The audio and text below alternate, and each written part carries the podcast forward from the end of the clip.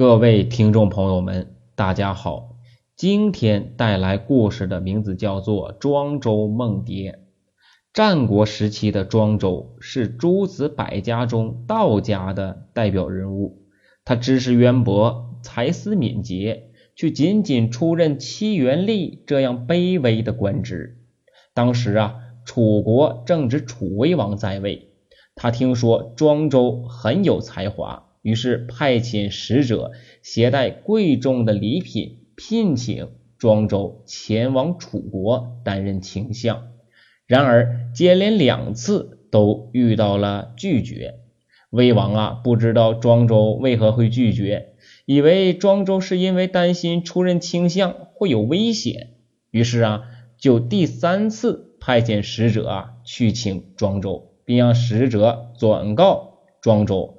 如果庄周肯应聘啊，到楚国做官，他确保庄周会被重用的同时，保证他的安全。这回呀，庄周还在午睡，使者呀便在一旁啊等待着他的醒来。过了许久，庄周终于睡醒了。他看见使者，伸了伸懒腰，说：“我刚才做了一个梦。”梦里的自己呀，变成了一只蝴蝶，自由自在的飞翔在天空中，哎，逍遥极了。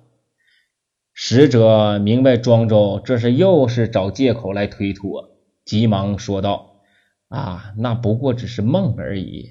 你在梦中幻化成蝴蝶，但是醒来后你还是你自己呀。大王还派我来请你去做大官呢。”庄周站起来，哈哈大笑道。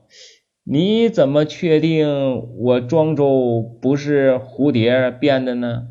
还是我本身就是一只蝴蝶，而是做梦变成了庄周呢？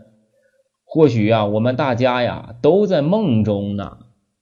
庄周的玄学彻底将使者呀给弄糊涂了。啊，使者心想：如果庄周只是一只蝴蝶，那么大王还请他有什么用呢？使者回去后，将庄周关于梦中化成蝴蝶的说法讲给魏王听。魏王终于明白庄周为什么一直拒绝啊来楚国做官。他似有所悟的说：“庄周觉得高官厚禄、朝廷、国君，任何事物啊，都如同梦中化蝶一般虚无。他看穿了人生如梦的真谛。”这也难怪呀，不来做官。那好了，这个故事便是庄周梦蝶的故事，形容做梦所见到的虚幻场景，偶也来用来描写成蝴蝶的一种特性。